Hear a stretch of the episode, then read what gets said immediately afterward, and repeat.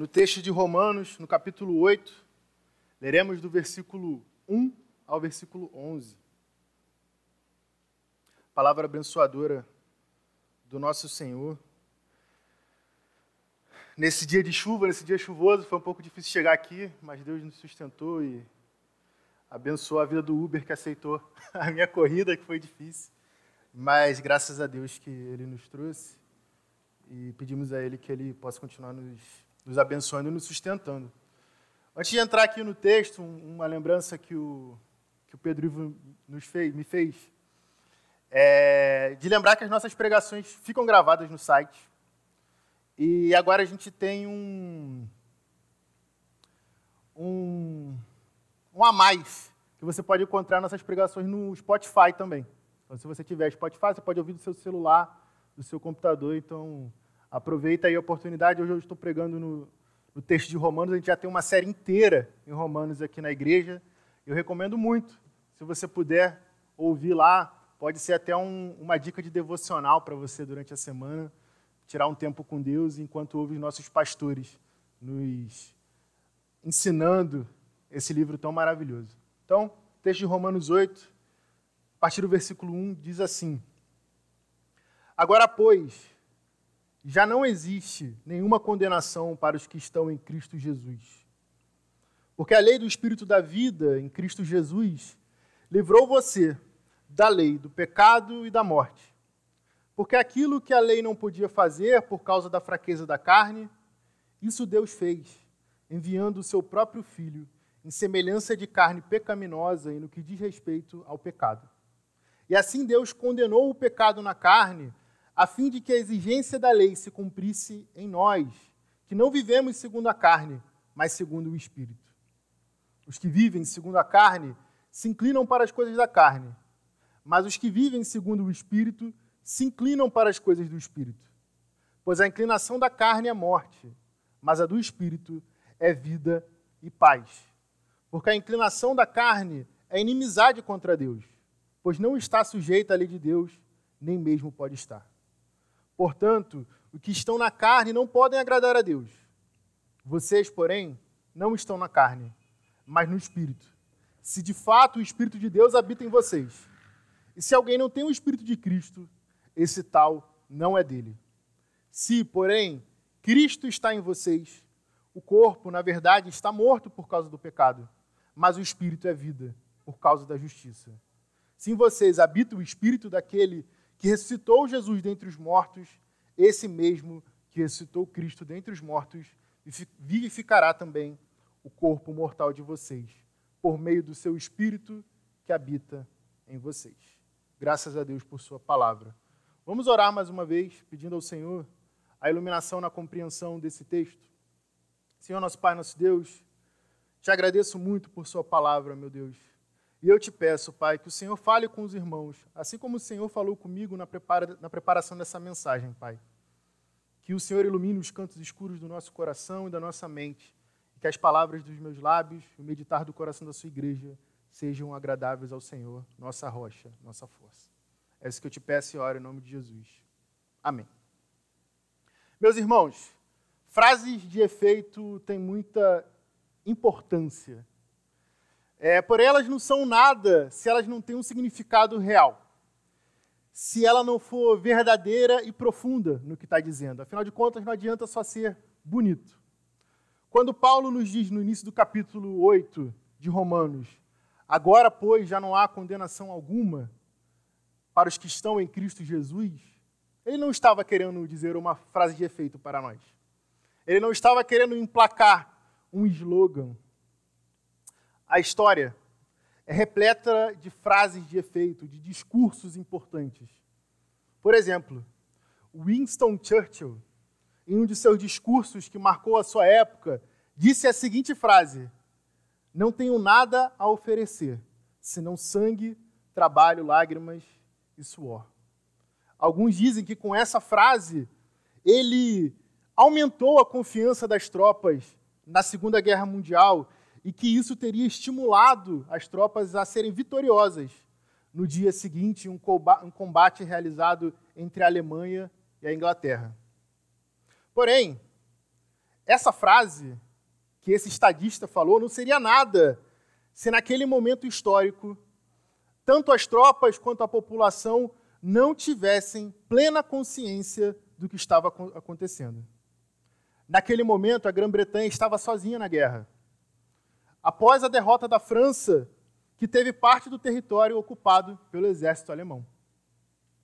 O risco da invasão nazista era iminente e todos tinham plena consciência disso.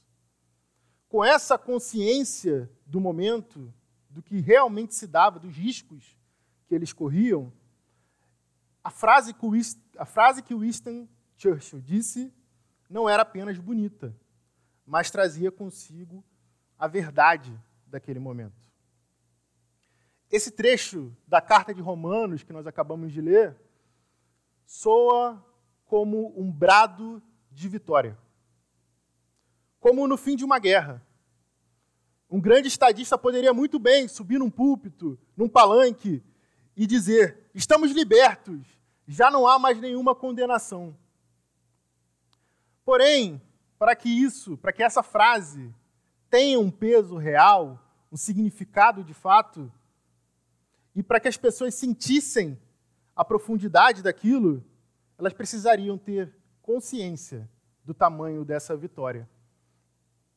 A carta de Romanos, então, é, até aqui, nesse trecho que nós lemos, a exposição de Paulo sobre o que nós lutávamos e o tamanho da vitória que Deus nos deu. A guerra que o apóstolo Paulo nos apresenta é uma guerra espiritual e não uma guerra física. Mas isso não significa que ela é menos real por ser espiritual. Muito pelo contrário. Ela é muito real. Hoje o nosso tema é não há nenhuma condenação. A carta de Romanos é uma gigante das Escrituras, meus irmãos. Não por sua extensão, não porque ela é grande, mas pelo seu conteúdo, e isso torna ela tão grande. Certamente a gente poderia se debruçar sobre ela uma vida inteira e não esgotaríamos os significados e o que Deus tem a nos dizer através dessa carta. Então, hoje, Certamente o meu objetivo aqui não é, não é tratar de cada minúcia desse texto. A hoje, ao que nos cabe refletir hoje, precisamos saber de algumas coisas, mas não todas as questões que envolvem essa carta. Nós precisamos saber que Paulo estava escrevendo a uma igreja que era constituída tanto de gentios quanto de judeus convertidos ao evangelho. Por conta disso, provavelmente, essa igreja lidava com muitas dúvidas doutrinárias. Eles discutiam e debatiam de que maneira eles deveriam ler a lei do Senhor. Afinal, essa era uma comunidade constituída tanto de pessoas que passaram a vida toda lendo a lei e tentando cumprir a lei para se justificar, quanto de pessoas que ignoravam a lei completamente e viviam de acordo com seus próprios corações. Essas pessoas que se converteram e viviam a vida guiadas pelos seus próprios corações tinham a compreensão de que Cristo havia perdoado todos os pecados. Porém, os judeus convertidos ainda se perguntavam o papel da lei após a ressurreição de Cristo.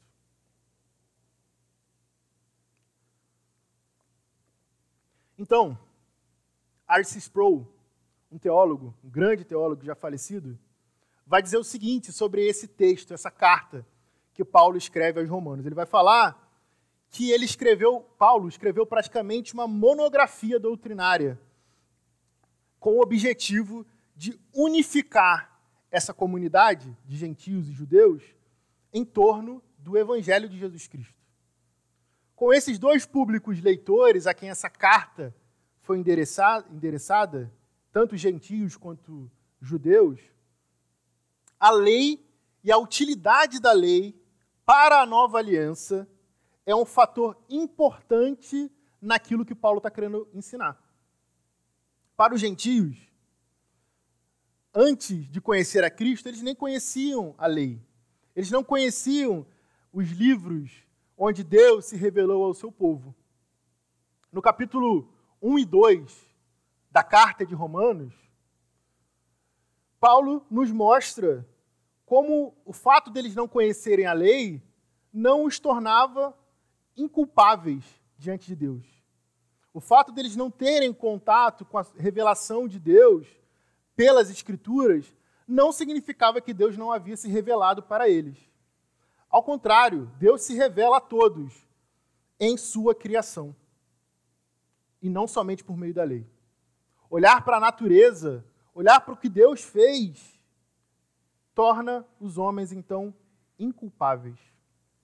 Em Romanos 1, do versículo 25, diz assim: Eles trocaram a verdade de Deus pela mentira, adorando e servindo a criatura em lugar do Criador, o qual é bendito para sempre. Amém.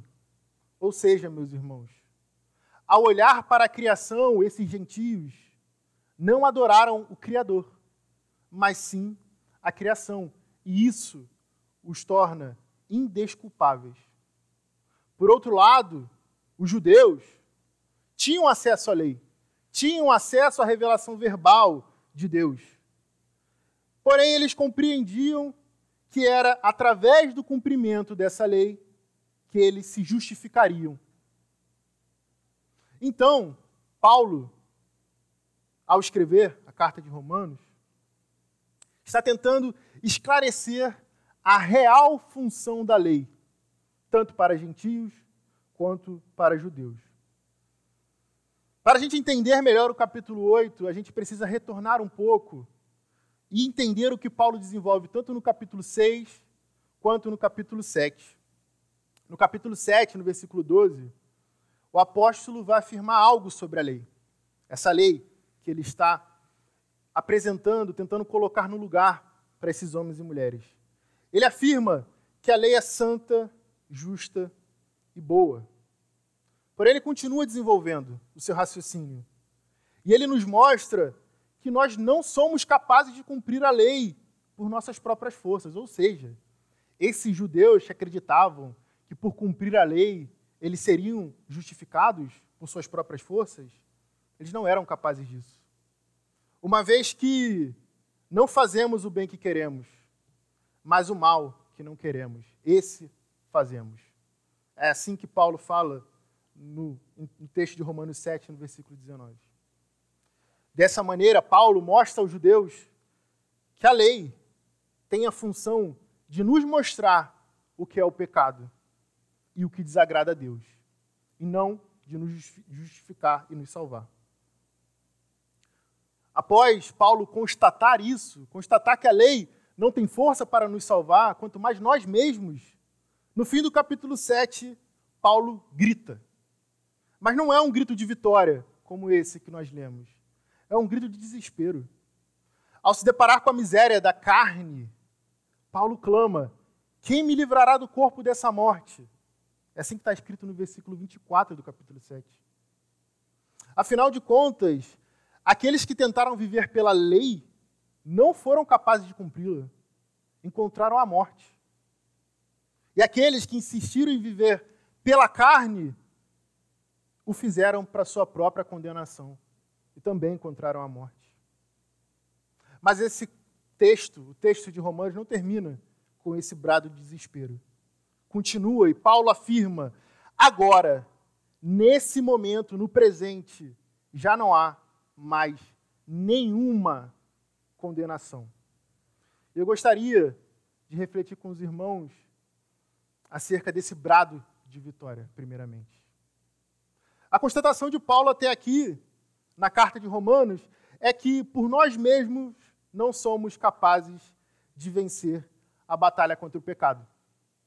É como se fôssemos um mero soldado com uma arma, lutando, lutando contra uma tropa inteira armada com tanques. É como se fôssemos o Ibis Sport Clube, que é considerado o pior time do mundo, enfrentando a seleção francesa de futebol. Paulo constata que o resultado dessa guerra é um triste massacre. Que o resultado desse jogo é um triste 7 a 1 na Copa de 2014. E me perdoe, por usar essas metáforas de futebol e trazer essa recordação que é tão triste dessa derrota.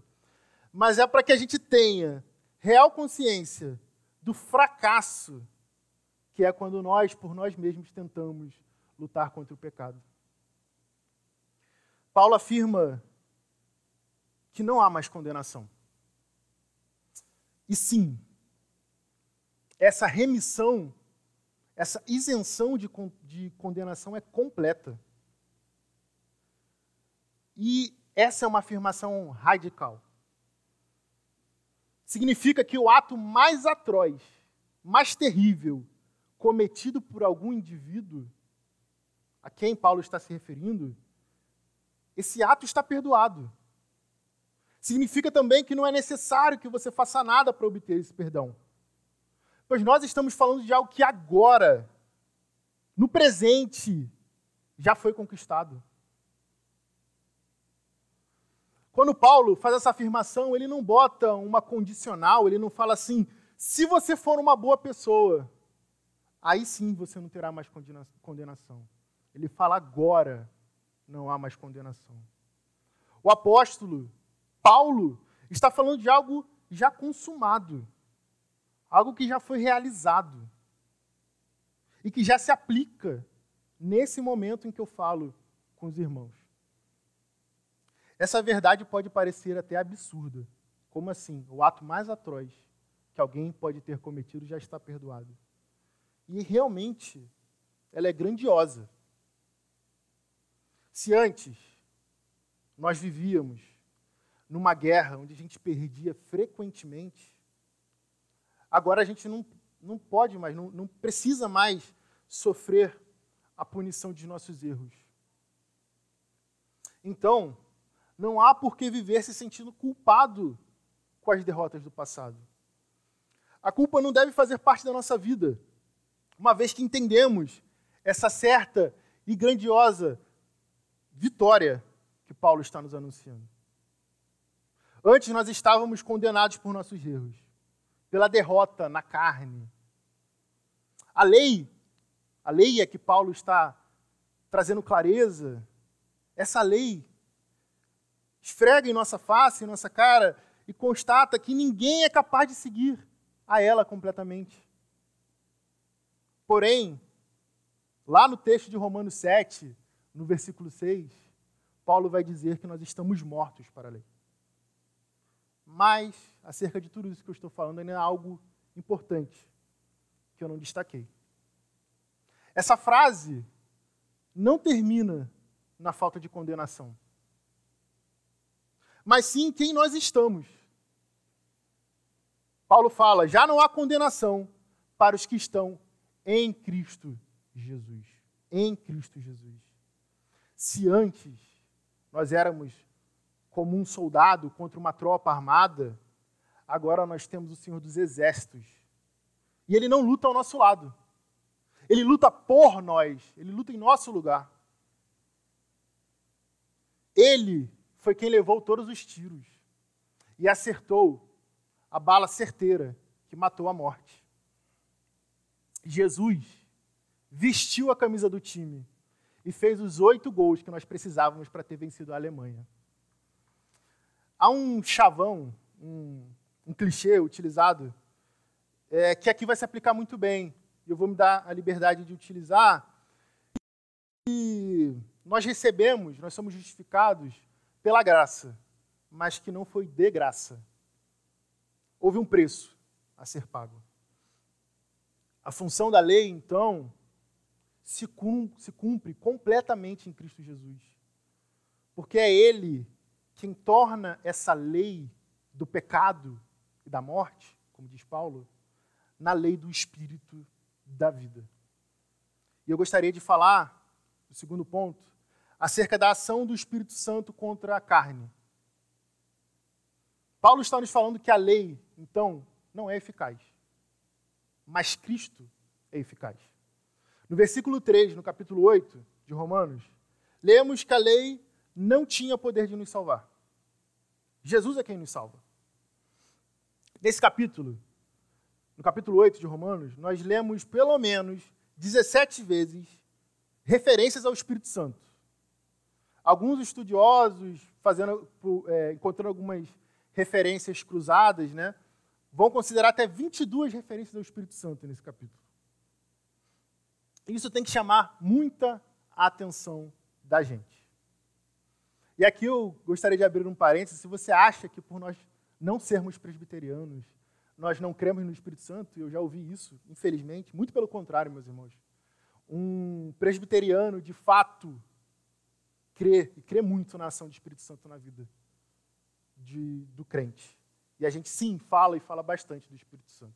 Quem não fala, é, como disse o, o, o Jonas Madureira numa, numa, pregação, não é, um, não é um reformado de fato, é um reformado Nutella. Mas, enfim. O fato é que o Espírito Santo é quem nos dá vida. E a partir de agora, nós vamos refletir sobre isso, sobre essa ação do Espírito Santo. Paulo usa constantemente em sua carta de Romanos algumas metáforas.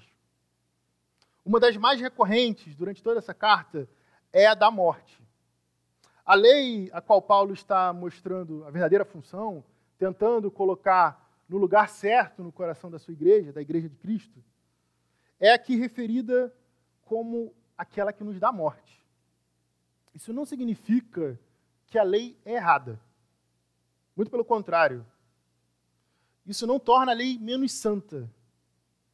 Na verdade, o fato da lei trazer morte é porque ela nos mostra o que é o pecado. A lei, porém, como essa que se apresenta para nós como morte, uma vez que nós não somos capazes de cumprir essa lei inteiramente, não é a única lei.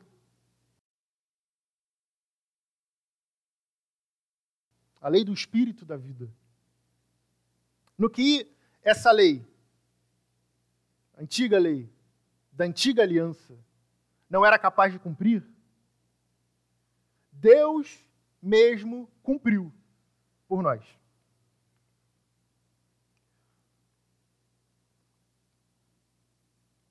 Para isso, para que Deus cumprisse essa lei, foi necessário que Deus se tornasse carne e sofresse na pele, na carne, a pena do pecado, a pena do nosso descumprimento da lei. Se a carne é fraca, como o texto que nós acabamos de ler diz, em Cristo nós vemos que essa não é uma desculpa para a gente pecar. Porque Cristo, sendo carne, não pecou. Esse texto nos mostra que há uma tensão, há um conflito, há um embate entre a vida segundo a carne e a vida segundo o Espírito.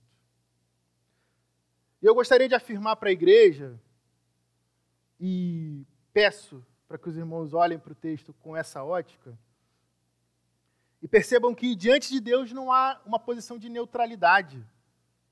Ou nós estamos em uma vida na carne, ou nós estamos em uma vida no espírito. Se nós vivemos uma vida no espírito, o pecado, as atitudes da carne, nos incomodam. Porque não somos escravos dos nossos desejos. A palavra nos diz que os nossos desejos são pecaminosos, que o nosso coração é enganoso. Martinho Lutero, em sua obra Nascido Escravo, utiliza essa, uma mesma metáfora que Paulo usa em Romanos, no capítulo 7, para nos clarificar essa condição de inexistência de neutralidade diante de Deus. Ninguém nasce isento do pecado, nascemos escravos do pecado. E aqui eu não estou querendo falar acerca de salvação da infância, a pregação não é sobre isso. O fato é que, muito cedo, o pecado nos domina. Então, devemos lembrar que, se não somos escravos de Deus, somos escravos do pecado. Dessa maneira, não, tem, não, não, há uma, não há uma forma de nos libertarmos por conta própria. É necessário que alguém nos compre. E alguém nos comprou com o próprio sangue. E esse foi Cristo Jesus.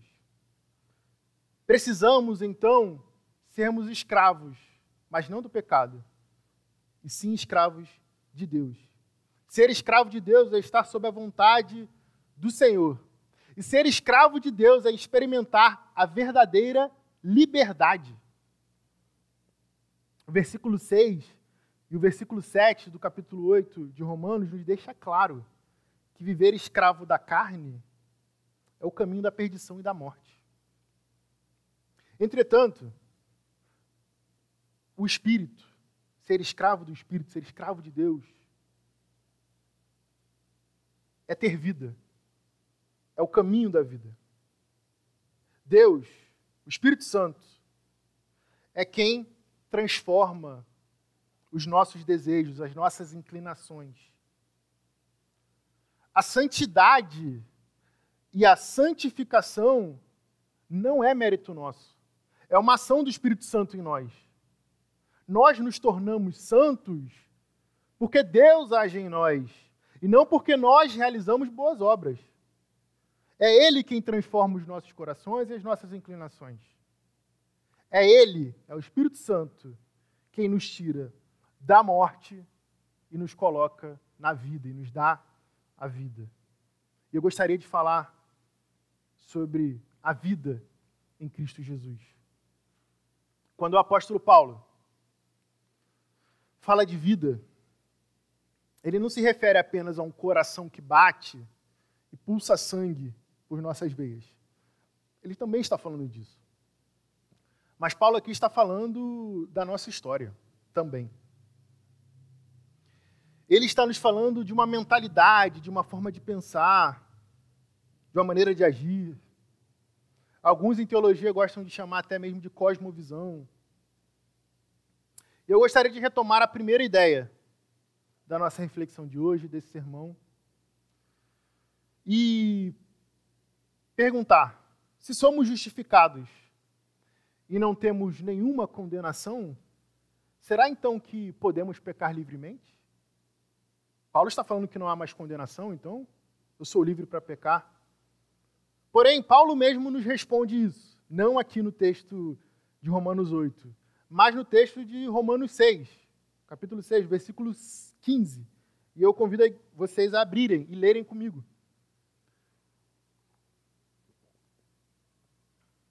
Romanos 6, capítulo 15.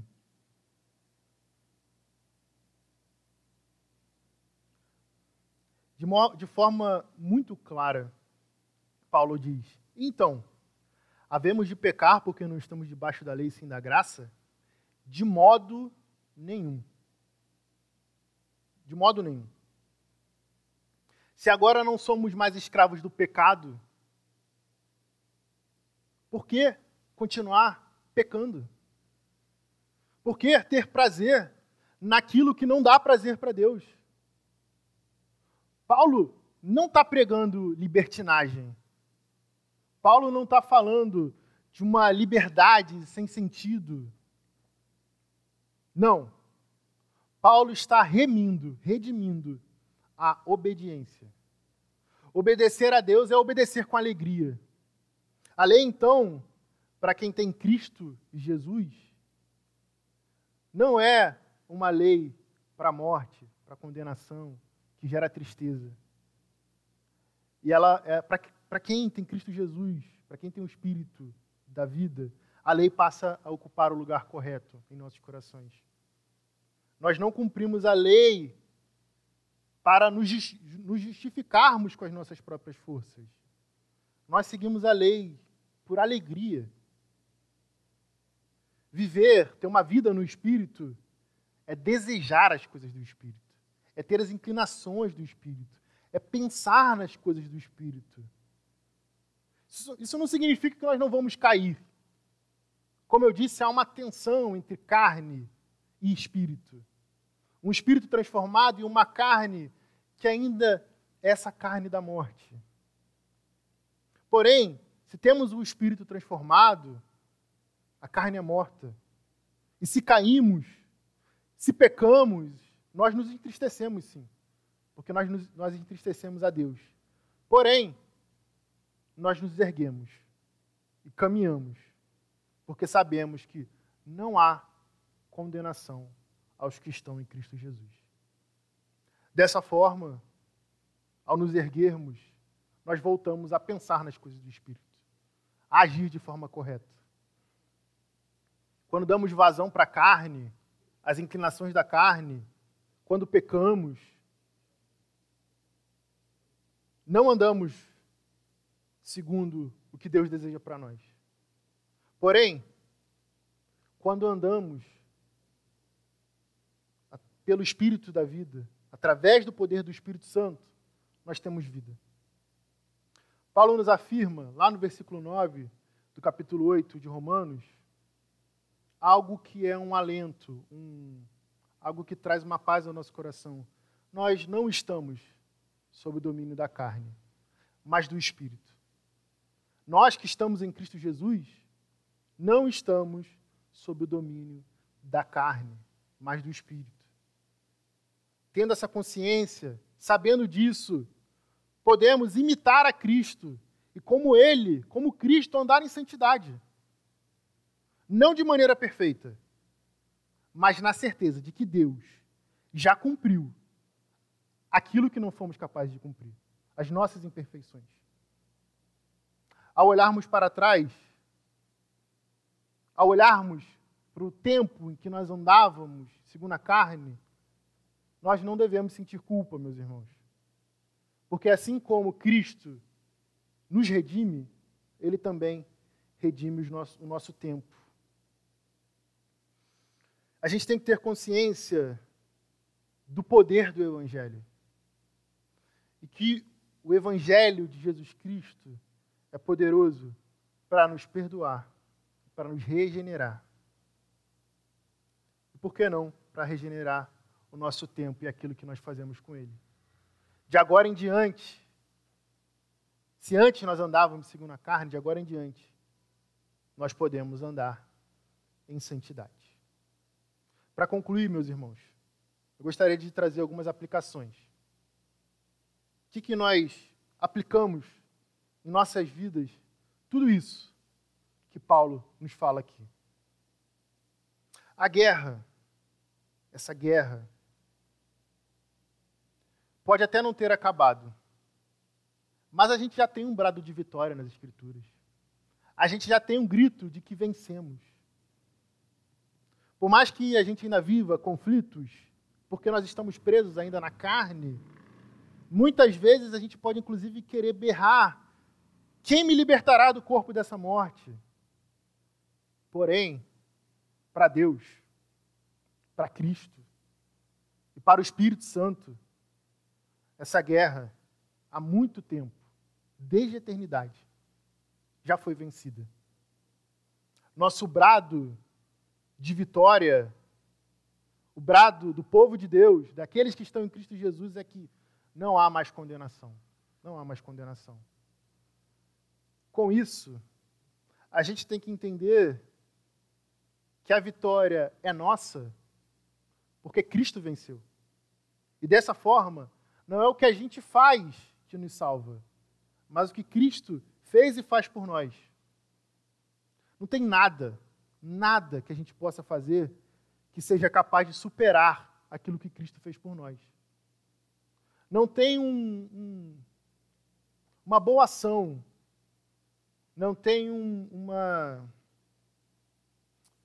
um prato de comida que a gente possa dar para alguém que seja maior do que a morte de Cristo na cruz por nós. Não é ao fazermos isso que nós somos justificados. Não é pelas obras que nós somos salvos, mas pela obra de Cristo Jesus. Porém, se andamos segundo o Espírito, fazemos as coisas do Espírito. Desejamos o bem, damos sim prato de comida fazemos boas obras, porque Cristo fez a maior boa obra por nós. E se nós imitamos Cristo, que nos deu tanto, nos deu a própria vida, nos deu vida, quem somos nós para não ajudar o um necessitado? Quem somos nós para escondermos essa mensagem daqueles que ainda não conhecem? pecado já não nos escraviza, meus irmãos. A gente não tem que ficar insistindo no erro, em fazer aquilo que é errado. Porque aquele que comprou a nossa vida, nos comprou da escravidão do pecado, é santo, santo, santo.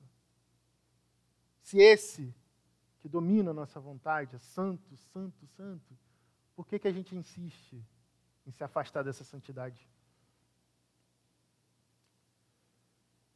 Dessa forma, sabendo que a gente anda com Deus, com esse Deus que é santo, que nos remiu, que realizou tudo que tinha para realizar, a culpa, o sentimento de culpa, não é parte da vida do cristão. Porque na consciência do cristão está o fato de que Cristo nos perdoou, a consciência do perdão. E meus irmãos, caso você caso você conheça alguém que não saiba disso, eu encorajo a compartilhar essa mensagem, não necessariamente mandar esse link, mas falar isso que eu estou falando aqui para vocês. Se você, por acaso, está nos assistindo e nunca tinha ouvido isso aqui, eu convido você a conhecer mais profundamente. Caso você não tenha esse espírito de vida que nos liberta, que nos tira a condenação, que tira a nossa culpa, eu convido você a crer em Cristo como o único verdadeiro Salvador, porque Ele é o único, forte e poderoso para nos salvar. Que Deus nos abençoe. Eu gostaria de orar mais uma vez com os irmãos, para que Ele aplique essa palavra em nossos corações. Vamos orar? Senhor, nosso Pai, nosso Deus, te agradecemos, meu Pai. Te agradecemos porque não há mais condenação alguma em Cristo Jesus. Porque nós, podemos dar esse brado de vitória. De que antes, antes éramos escravos e agora somos libertos pelo Senhor. E pertencemos àquele que venceu, àquele que tem poder para tirar toda a condenação. Meu Pai, que a gente de fato aplique e viva segundo essas verdades, que não seja meramente uma compreensão intelectual, mas que a gente entenda a profundidade disso em nossas vidas. A gente entenda que a gente serve um Deus que é santo, santo, santo, e que não podemos, não devemos refletir algo que não seja essa santidade. Que nós possamos, como igreja, pregar essa palavra àqueles que não conhecem. E aqueles que por algum motivo ainda não conhecem e estão conhecendo hoje, que o Senhor possa tocar o coração dessas pessoas e que elas possam ser transformadas e obter esse espírito de vida. É que eu te peço e oro em nome do nosso Senhor Jesus Cristo. Amém.